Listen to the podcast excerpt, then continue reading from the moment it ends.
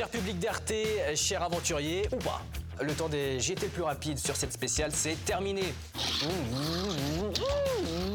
Si je vous dis rallye, vous me dites Sébastien Loeb, Didier Auriol, Bruno Sabi. Si je vous dis Dakar, jamais vous me dites mille et une nuits. Et pourtant, cette année, euh, le rallye Dakar a lieu en Arabie Saoudite.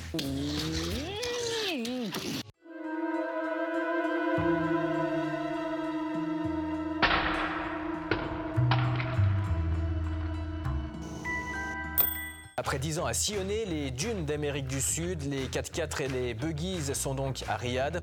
Alors pourquoi les organisateurs du Dakar ont-ils peur de l'embourbement économique du continent sud-américain? Ont-ils succombé au pétrodollar saoudien? Entre vente d'armes et affaires Rashodi, le royaume moabite est souvent accusé de bafouer les droits de l'homme et d'entretenir un islam radical. Avec cette nouvelle délocalisation, le Dakar fait-il fausse route? On en parle après le générique.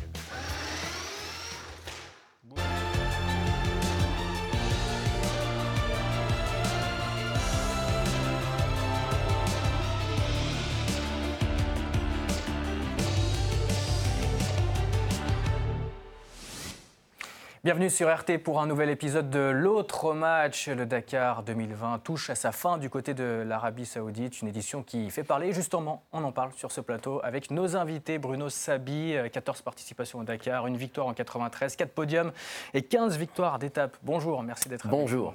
À vos côtés, Pierre Conessa, ancien haut fonctionnaire euh, du ministère de la Défense, spécialiste de l'Arabie Saoudite. Vous avez écrit de, nombreux ouvrages euh, au sujet de, de, ce pays et notamment Dr Saoud et Mr Djihad, la diplomatie religieuse de l'Arabie Saoudite aux éditions Robert Laffont. Bonjour. Bonjour. je crois même que vous êtes en train d'écrire un autre livre euh, concernant. Sur le lobby saoudien en France, parce qu'effectivement, après l'affaire Khashoggi, on s'étonne qu'on enterre une deuxième fois ce personnage, puisque finalement, on n'en parle plus.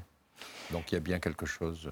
Donc euh, cette édition du Dakar en Arabie Saoudite fait parler. Euh, avant de rentrer dans, le vif euh, du sujet, d'évoquer l'affaire Rashodi par exemple, ou, des ventes d'armes ou, autre chose, je vous propose ce, sondage effectué sur les réseaux sociaux pour RT France. Sur 1700 personnes interrogées, 66 personnes répondent oui sur le fait qu'elles sont choquées sur cette organisation du Dakar en Arabie Saoudite. 34% répondent non. Bruno Sabi, est-ce que vous, vous êtes choqué? Alors moi, je demande euh, beaucoup à savoir sur euh, les résultats de ça après. Parce que moi, côté sportif, c'est surtout pour ça que je suis là. Euh, je suis un inconditionnel de ces disciplines parce qu'elle m'a permis de découvrir le monde entier. J'ai eu la chance, grâce au Dakar, de découvrir l'Afrique.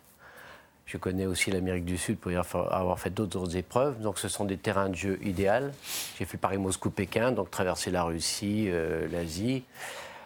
Et j'ai trouvé que c'était une très bonne initiative que d'aller en Arabie Saoudite, parce que là, j'ai découvert à travers des images un terrain idéal pour continuer à faire de cette épreuve une épreuve euh, mythique au, niveau de, la découverte et de, la course par elle-même, qui est super intéressante sur des, terrains euh, différents et nouveaux. Donc moi, ce côté sportif, donc je peux en parler. Après le reste, eh bien, justement, je suis très très heureux d'être là pour savoir un peu plus sur ce pays. Et je pense que beaucoup seront intéressés de savoir comment ça peut évoluer grâce à ce genre d'initiative. Alors ça peut être critiqué, on va l'aborder, mais je crois qu'avant tout, il faut déjà euh, découvrir ce pays à travers un événement sportif pour pouvoir le juger.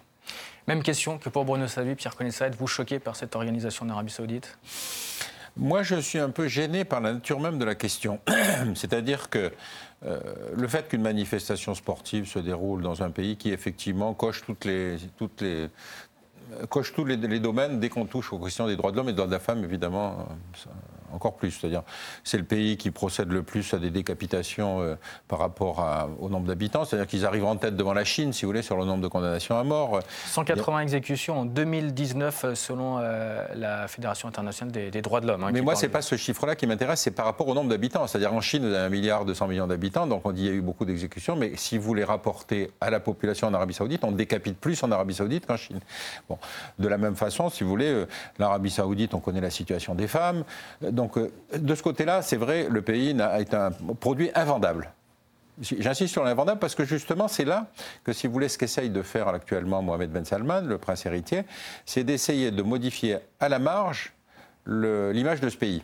Et vous comprenez bien que la, tâche est ardue. Donc, le à la marge, c'est justement de pouvoir attirer dans ce pays des manifestations qui vont donner le sentiment quand même que ce pays s'ouvre, sachant que c'est un pays incroyablement obtus et fermé. N'oubliez pas que les religieux tiennent l'éducation, la justice, les bibliothèques, etc. Et que jusqu'à la décision récente de Mohamed Ben Salman, il n'y avait pas de cinéma. Donc vous voyez le, le défi, c'est-à-dire tout à coup, il essaye avec des actions dont l'objectif politique est une autre question. Il essaye d'ouvrir, il essaye de présenter à ces gens un autre paysage, si vous voulez, du monde extérieur, dans un enseignement où évidemment tout le monde extérieur est composé de mécréants. Hein. Le sport peut ouvrir justement euh, le, pays, par exemple, au tourisme euh, On peut espérer. C'est vrai qu'à travers les images que l'on a pu découvrir sur cette édition, on s'est rendu compte que le pays était fantastique, quoi. Au niveau, bien sûr, du terrain de jeu pour euh, ceux qui cherchent ce genre de de, comment dirais-je, de découverte, parce que le principe du rallye c'est ça, c'est découvrir toujours des, terrains nouveaux. Maintenant, pour le tourisme, c'est sûr qu'on est séduit. Hein, euh, tous ceux qui ont commenté les images en ont fait des éloges, donc c'est tentant. Mais vous Maintenant, est-ce que c'est possible? Alors, je pense que le Dakar va faire du bien pour ce qui est de, donc, de la découverte du terrain par lui-même, des paysages, mais maintenant, pour le reste, eh bien, là, justement, il faut en débattre. D'ailleurs, euh, Pierre Connaissa, pourquoi, selon vous, euh, l'Arabie Saoudite euh, organise-t-elle des événements sportifs? Parce qu'il n'y a pas que le Dakar. Hein. Il y a eu également la, Super Coupe d'Espagne au, mois de janvier. Il y a d'ailleurs eu marqué un quotidien espagnol qui, a titré dessus. la presse espagnole, pas forcément tendre là-dessus. C'est le Real Madrid hein, pour, qui, a, gagné face à l'Atlético de Madrid en, finale. Il y a eu des matchs de boxe avec Anthony Joshua. Il y a également de la formule électrique. il va y avoir également du, du golf féminin un tournoi de golf féminin, oui. C'est pour ça, justement. Mais pourquoi, pourquoi Est-ce que c'est que de l'hypocrisie C'est ça que j'aimerais savoir. Il y a même eu un match de catch féminin. D'ailleurs, vous voyez, le, euh, votre question est d'autant plus légitime qu'effectivement, comme j'essayais de vous l'expliquer, si vous voulez, euh, Mohamed Ben Salman ne peut pas toucher aux structures fondamentales de ce pays. Ce pays repose sur deux jambes, qui sont évidemment la dynastie des Saouds, mais ils n'ont aucune légitimité religieuse, ils ne sont pas descendants de la tribu du prophète, et leur légitimité religieuse leur est donnée par les Wahhabites, c'est-à-dire en fait, vous savez, les descendants d'Abdel Wahhab, des Al-Sher, qui eux tiennent effectivement le grand moufti, euh, l'éducation, tout ce que je vous ai dit. Bon. Donc, comment est-ce qu'il peut agir pour effectivement transformer? Il ne peut le faire qu'à la marge. Et encore une fois, à la marge, c'est le divertissement, c'est l'ouverture d'un parc de Disney, c'est des choses, si vous voulez, qui effectivement suscitent des réactions. Donc c'est le soft power mais c'est du soft power. Et c'est un soft power qui a vocation évidemment intérieure, mais aussi beaucoup extérieure. Parce que ça donne l'image du type qui est un réformateur. Est-ce que pour autant il n'en profite pas pour concentrer le pouvoir? Ça, on peut le penser. Par exemple, vous savez, l'opération du Ritz, dans laquelle il a réuni tous ses petits camarades et il leur a tiré 60, entre 60 et 100 milliards de dollars en les obligeant à faire des chèques pour sortir, c'est une opération qui a été saluée comme la plus grosse opération anticorruption euh, de l'histoire d'ailleurs. Hein. Mais enfin, avec un peu d'argent de poche qu'il a gardé, il s'est acheté un château à Louvciennes et il s'est acheté un yacht à un oligarque russe qui a coûté 800 millions de dollars. Donc vous avez toujours ce double aspect.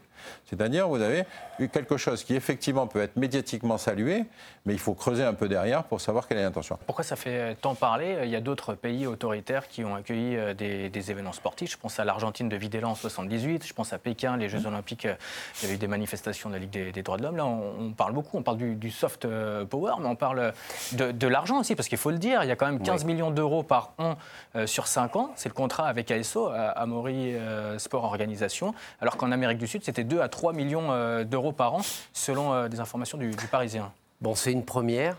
Je crois que ça va être intéressant d'avoir un peu le retour de, des concurrents déjà. Apparemment, ils ont l'air contents. Il y a une belle course. on a rarement vu d'ailleurs des amateurs pouvoir être présent pour la gagne, comme cette année. Hein, on a eu la victoire de, Mathieu Saradori euh, avec un buggy privé, être devant des usines. Il faut remonter très loin pour retrouver une telle performance. Donc ça veut dire que le terrain de jeu est idéal. Alors donc il faut attendre ce retour. Sportivement, le pari est gagné, mais au niveau politique, c'est pas ça. C'est ce que vous êtes en train de dire. Bon, nous, on est, on est des concurrents, on est des sportifs. Bon, on peut remettre en cause aussi euh, la discipline. Justement, justement permettez-moi de vous couper. Vous dites que vous êtes un sportif. Euh, il y a également Hubert Auriol que vous connaissez bien. Il a gagné trois fois le, Dakar. Il, a été interrogé par, France Info. Rallye. Il connaît très bien tout ça. Il a été interrogé par France Info. Regardez ce qu'il a dit. Euh, on ne peut pas demander à des personnes qui participent à une compétition sportive d'être euh, les porte-parole des problèmes des droits de l'homme dans ces pays-là. Ce n'est pas notre rôle. c'est quoi le rôle du sportif? C'est simplement se cantonner au sport ou c'est avoir un rôle d'exemplarité vis-à-vis de la société on est concerné. Justement, moi, c'est pour ça que je suis très heureux qu'on aborde ces sujets-là parce que je veux en savoir un peu plus. Là, on est en train, moi, je suis en train d'en apprendre et on va approfondir. Je veux garder le contact justement avec tous ces sujets-là. Peut-être que beaucoup de sportifs ignorent et puis euh, bêtement, on y va peut-être. Mais peut-être aussi, ça va faire du bien. Moi, je sais que euh, bon, si l'organisateur y va, c'est que lui, il sait qu'il veut satisfaire des, des concurrents qui ont déjà fait l'Afrique dans tous les sens. C'est vrai qu'on a eu la chance de découvrir les pays africains. Suite à ça, d'ailleurs, on a pu faire des actions humanitaires ne faut pas le négliger non plus, c'est pas ce qu'attend l'Arabie saoudite, mais on peut faire des choses qu'on n'imaginait pas. Tout le monde a gardé le contact, tous ceux qui ont découvert l'Afrique grâce au Dakar se sont dit mince, il y a des choses quand même ici à faire. Et combien d'associations se sont créées? Moi-même, j'ai fait les camions de l'espoir avec Jackie X, Pescarolo, l'Artigue, pour euh, essayer d'aider ces pays-là. Donc, et quel regard est-ce que, là on parle de l'Arabie Saoudite, quel regard est-ce que vous portez sur euh, l'organisateur euh, Amaury euh, Sport Organisation qui a été pointé du doigt notamment par des députés, Régis Joannico par exemple, qui est député Génération, le, parti de, de Benoît Hamon, a dit j'espère qu'ASO s'est posé les bonnes questions sur l'attribution à l'Arabie Saoudite du, Dakar. quelle question et quel, regard vous portez justement sur ASO ben, Justement, après avoir traversé dans tous les sens l'Afrique, il fallait voir autre chose. Après dix ans, il fallait voir autre chose. On leur propose L'Arabie saoudite, bon, effectivement, c'est peut-être pas complètement sain d'y aller. Il faut approfondir et peut-être qu'on en tirera des enseignements de cette première édition. Euh, on parlait de la sécurité, c'est vraiment un. Euh, juste une, une minute sur votre question. Repensez aux Jeux Olympiques de 36 à Berlin. Hmm. On ne pouvait pas trouver un meilleur terrain de jeu que celui du nazisme en plein développement, avec les premières lois anti-juives, etc vous avez un individu, un sale noir, qui va gagner le 100 mètres, le 200 mètres, le saut en longueur et le 400, je crois, si je me souviens bien. Bon. Et vous savez, Hitler quitte le, quitte le stade, puisque sa thématique, c'était la supériorité de la race blanche, et il ne veut pas saluer Jesse Owens.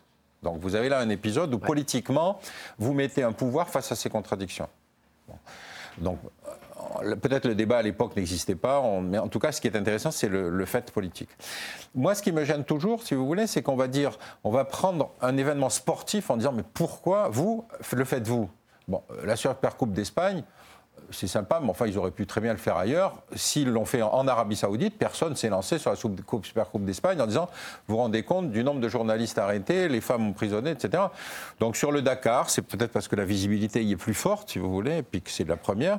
Mais fondamentalement, cette politique sportive consistant à attirer des événements sportifs internationaux sur le territoire de l'Arabie saoudite, participe de cette politique de Mohamed Ben Salman, encore une fois, qui est une politique à la marge pour essayer de transformer sa société, euh, et, dans lequel effectivement il y a un certain nombre de jeunes qui vont probablement adhérer au projet. Mais moi, je serais très heureux que ce soit une femme qui gagne le Dakar puisqu'il vient d'autoriser les femmes à conduire. Le Dakar, vous pouvez pas vous arranger pour ça. remporté par Jutta Kleinschmidt, une femme, donc c'est déjà. Bah oui, non, mais vous vous rendez compte. Et pourquoi pas? Je reviens sur le, Jess Owens. Ça, ça interpelle justement. Si, bah on avait une femme qui gagnait le Dakar. C'est un peu le but aussi, peut-être. Messieurs, c'est la fin de la première partie euh, de l'autre match, mais restez sur ce plateau, on revient dans un instant. La deuxième partie de l'autre match spécial Dakar, nos invités sont toujours présents. Bruno Sabi, euh, qui a remporté le Dakar en 93, et Pierre Connaissant, auteur de nombreux ouvrages sur euh, l'Arabie Saoudite. On était en train de parler euh, des femmes et du Dakar, Jutta Kleinschmidt notamment. les femmes souvent pointées du doigt. Pierre Connaissant, en, en Arabie Saoudite, il y a eu 14 militants arrêtés en avril 2019 pour leur soutien aux droits des femmes, selon la FIDH, la Fédération internationale des, droits de, de l'homme. on parle beaucoup des, droits de l'homme, l'Arabie saoudite euh, qui, bafoue les, droits de l'homme. Euh, euh, quid justement des, femmes Si une femme venait à gagner, par exemple, ce, Dakar, ça ne va pas se passer. Mais C'est un peu paradoxal de parler des droits de l'homme en Arabie saoudite, parce que l'homme a tous les droits en Arabie saoudite, sur la femme. C'est un peu ça le, paradoxe, si vous voulez, de cette appellation. C'est qu'effectivement, euh, c'est un pays dans lequel euh, la norme, si vous voulez, est basée sur une définition très stricte de la charia. Et donc, le, comment dire, la partie de la, population qui était évidemment la plus méprisée, la plus maltraitée, c'était les femmes. Donc a été présentée la décision de Mohamed Ben Salman d'autoriser les femmes à conduire, alors que l'Arabie Saoudite est le seul pays dans lequel elles n'avaient pas le droit de conduire. C'est le seul pays du monde. Bon. Et donc ça a été présenté comme une grande avancée démocratique. Bon, vous me direz que le jour où Kim Jong-un ouvre un McDonald's à Pyongyang, on va considérer aussi que la démocratie progresse. Donc vous voyez le caractère bénin de la décision et la façon dont elle va être surmédiatisée. Donc moi, évidemment, ce qui m'intéresse, c'est ça. Et à côté de ça, vous avez donc ces femmes qui ont réclamé plus en disant, mais non, la véritable réforme, c'est la suppression du tutorat. C'est la suppression de l'obligation de la femme d'être automatiquement sous l'autorité de son mari pour se déplacer, etc. Vous savez, par exemple, que les GAFA ont mis dans leur système un logiciel qui permet, qui se met sur le téléphone de la femme et qui permet à l'homme de toujours savoir où elle est. Et devant la campagne de presse. Chez nous, ça existe un peu aussi. Hein. Euh, c'est comment surveiller avec le téléphone. Oui, oui, mais là, c'est l'application la, géolocalisation. c'est du BNB, si vous voulez. Et donc, euh, on est dans cette situation-là. Ces femmes qui ont protesté justement pour la suppression du tutorat ont été immédiatement arrêtées, emprisonnées, et elles sont toujours, si vous voulez, en détention.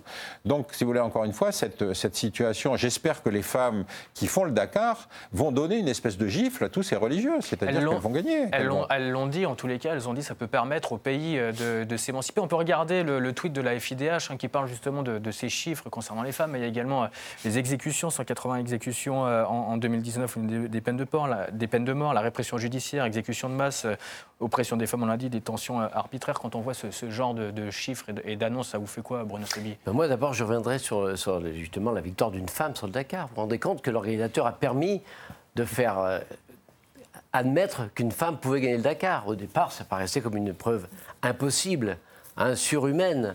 Hein, euh, qui était faite que pour les hommes. Et une femme, justement, est arrivée à démontrer le contraire. On en a vu en moto faire des performances, Jutta Kleinschmidt entre autres. Et bien là, est arrivée en voiture à gagner. Donc c'est une étape. C'est déjà pour les féministes, c'est fantastique. Alors pourquoi pas pour le reste? C'était une étape, je trouve, moi, pour les femmes. En tous les cas, il y a un homme euh, qui est compétitif pour la gagne. Peut-être va-t-il gagner, euh, on arrive à la fin du Dakar euh, cette année, ou peut-être ne gagnera-t-il pas. Peut-être gagnera-t-il les, éditions suivantes, puisque c'est pendant 5 ans, donc il y aura encore 4 éditions sur la péninsule arabique. C'est Nasser Alatia, c'est un Qatarien. on sait qu'entre Doha et Riyad, Pierre Conessa, c'est pas le grand amour. Non, ce n'est pas le grand amour.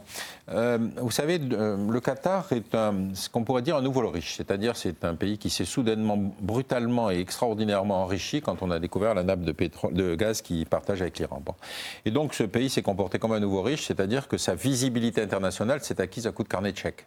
C'était la diplomatie du carnet de. Ici à Paris, un certain nombre de députés, euh, dont certains qui ont changé de bord depuis, sont allés demander de l'argent. Une ancienne ministre est allée demander 300 000 euros pour faire une manifestation de famille dans le Golfe, par exemple. Donc euh, ça, le jour où euh, Cheno et Malbruno sortent leur bouquin sur le Qatar, si vous voulez, ça a tétanisé le système. Les Saoudiens euh, sont très jaloux de cet entrisme du Qatar absolument partout, parce que c'est le petit, le nain. Le Qatar n'existait pas avant la découverte de ce.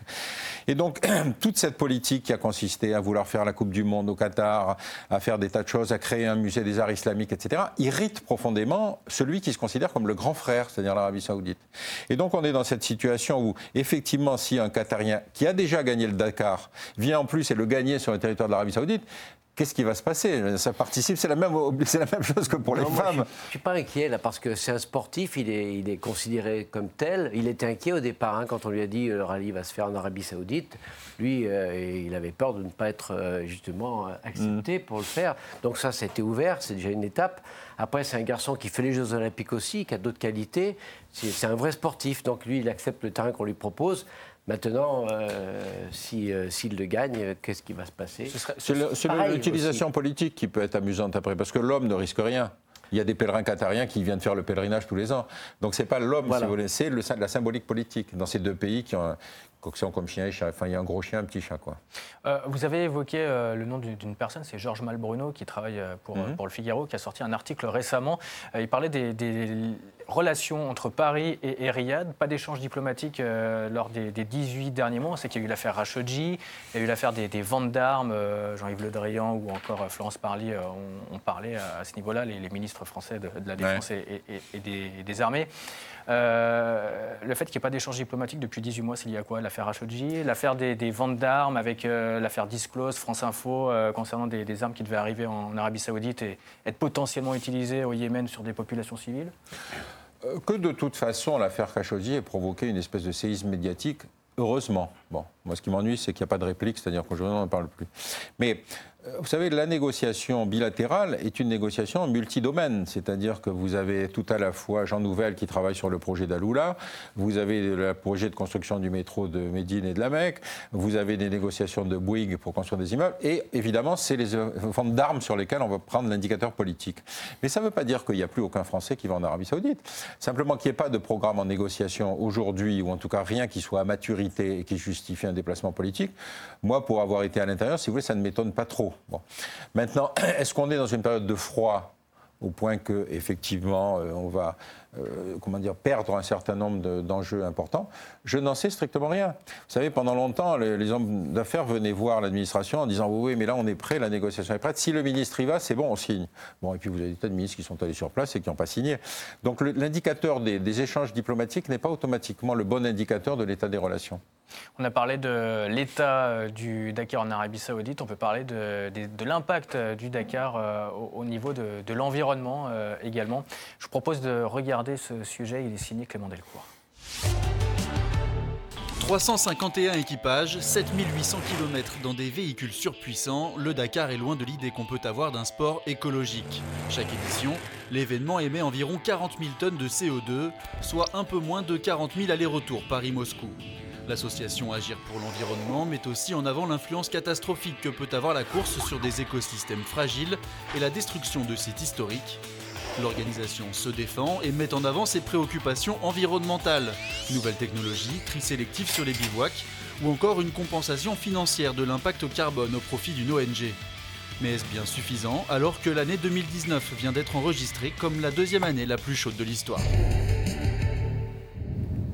Alors que l'Australie brûle, alors que l'Amazonie brûle également, euh, un impact carbone comme celui-ci, est-ce que ça vous choque, Bruno Sabi Non, parce que bon, on a des tas de témoignages, on sait qu'il y a beaucoup de choses qui polluent plus que ça. Bien sûr, il faut reconnaître que ça peut polluer un petit peu, mais ce n'est rien par rapport à tout le reste, par rapport à, ce que les, cargos polluent, et puis etc., qu'on peut aborder le sujet et en débattre pendant très longtemps. Moi, ce qui me gêne, par contre, c'est qu'on euh, charge euh, les participants moi, je connais cette catégorie de personnes. Ce sont des gens je pense qu'ils sont bien, ce sont des gens intelligents.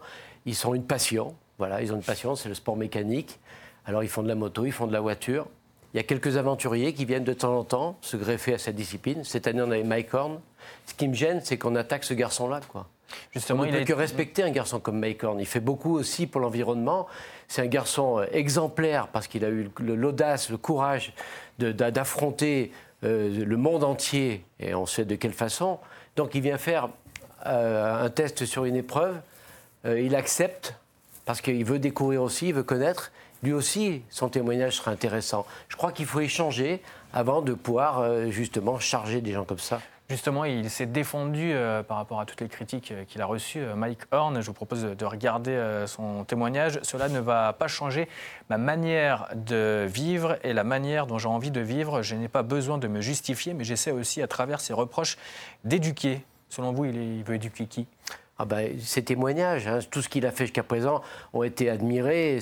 Il sensibilise les, jeunes, euh, tous ceux qui ont la préoccupation de, l'environnement, de la nature.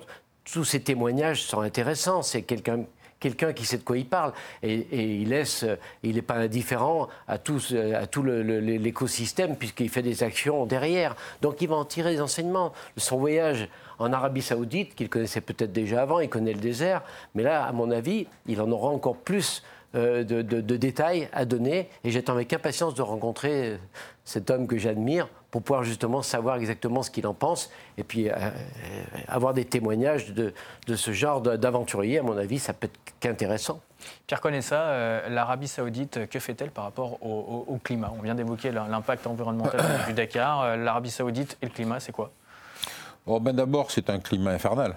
C'est quand même ça qu'il faut reconnaître. C'est-à-dire que si vous voulez, un des paradoxes de l'attentat du 11 septembre, quand on a retrouvé le testament de Mohamed Attia, le, leader du groupe, il décrivait son allée au paradis, et le paradis, c'était, vous savez, les femmes et l'alcool. Et par contre, évidemment, l'enfer, c'est la chaleur et le, désert. Bon, si vous renversez ça, ça veut dire que pour un Saoudien aujourd'hui, l'enfer sur Terre, c'est l'Arabie Saoudite et le paradis sur Terre, c'est les États-Unis. Enfin, j'arrête sur ce psychodrame, cette espèce de schizophrénie. Aujourd'hui, l'Arabie Saoudite est évidemment, à cause de son climat, obligée d'avoir des choses extrêmement polluantes, d'avoir des véhicules puissants pour aller dans le désert, d'avoir de l'air conditionné dans des tours qui sont probablement pas très bien isolées, etc., etc. Donc, le bilan carbone de l'Arabie Saoudite, c'est très difficile. En plus, je ne crois pas qu'ils aient les éléments statistiques, si vous voulez, pour le mesurer. Mais enfin, n'oublions pas que quand on parle de l'environnement, on peut toujours trouver un argument expliquant que l'autre se comporte mal. Celui qui aujourd'hui a renoncé au protocole de Paris, c'est d'abord Donald Trump. C'est-à-dire qu'il dit l'Amérique ne respectera pas les obligations internationales. Vous vous rendez compte? C'est autre chose que l'Arabie saoudite. Bon, donc on est sur quelque chose, si vous voulez, encore une fois, où dans le domaine de l'environnement, ça part un peu dans tous les sens. C'est-à-dire, regardez, il y a ça, regardez, il y a ça. Les sports mécaniques polluent, oui, ça c'est vrai. Ils ont organisé d'ailleurs une, une, On l'accepte, mais il y a beaucoup d'efforts qui sont faits, il y a beaucoup de nouvelles technologies de, qui, qui, arrivent grâce au sport automobile, et peut-être que ça permettra justement à l'avenir de l'automobile de survivre. Ils ont fait une course d'ailleurs de e-compétition. Absolument, oui, oui, ça, c'est pour ça que c'est l'intérêt aussi de notre discipline, c'est de permettre de développer les énergies nouvelles. Le mot de la fin, messieurs, si vous en avez un bah, Moi, pour ma part, euh, je me permettrais de dire que tout ça m'a fait découvrir ce, pays que je ne connaissais pas. J'attends avec impatience justement qu'on me donne des explications sur tout ce qu'on peut critiquer.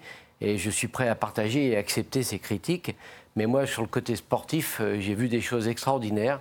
Euh, j'espère que le Dakar sera toujours dans cette, euh, dans cette vocation de faire découvrir des, nouveaux continents, des, nouveaux pays, et peut-être contribuer justement au développement de pays comme ça qui sont critiqués apparemment justifiés. Votre mot de la fin il ne faut pas nier la responsabilité des politiques. C'est-à-dire qu'on ne peut pas prendre des manifestations en disant ça c'est pas bien, ça c'est pas bien, ça c'est pas bien. N'oubliez pas quand même que l'Arabie Saoudite est notre premier client en matière d'armement depuis pratiquement en moyenne lycée depuis 25 ans, qu'on a des tas de contrats, etc. sur place, et donc, si vous voulez, on pourrait très bien me dire ça et ça et ça et ça et ça et ça, c'est pas bien.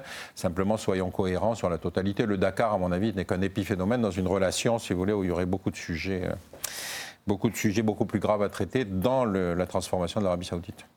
Merci beaucoup, messieurs, euh, d'être venus sur le plateau de, l'autre match euh, pour parler donc euh, du Dakar. Vous êtes évidemment les bienvenus sur ce plateau. Cette émission est à revoir en podcast ou en replay sur rtfrance.tv. Puis nous, on se donne rendez-vous la semaine prochaine pour une nouvelle émission, un, un nouveau match, l'autre match sur RT France.